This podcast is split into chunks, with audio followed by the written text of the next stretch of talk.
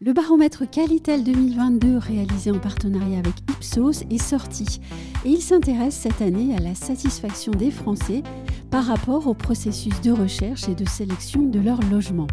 C'est une étude très intéressante dont je vous recommande la lecture et dont vous pourrez retrouver sur le site à la fois le replay et les grandes lignes.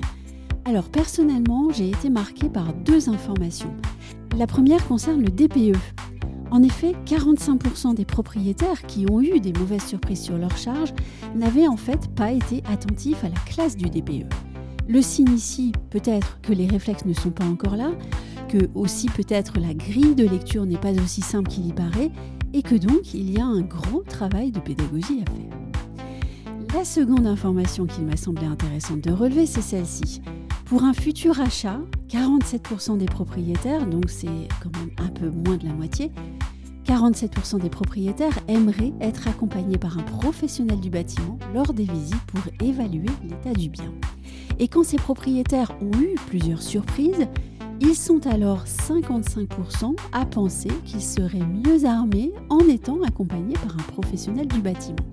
C'est peut-être là une piste à creuser pour les professionnels de l'immobilier un champ de compétences à ouvrir ou à améliorer. Et en tout cas, à mon sens, l'information ne doit pas rester sans écho car elle révèle de profondes aspirations des Français.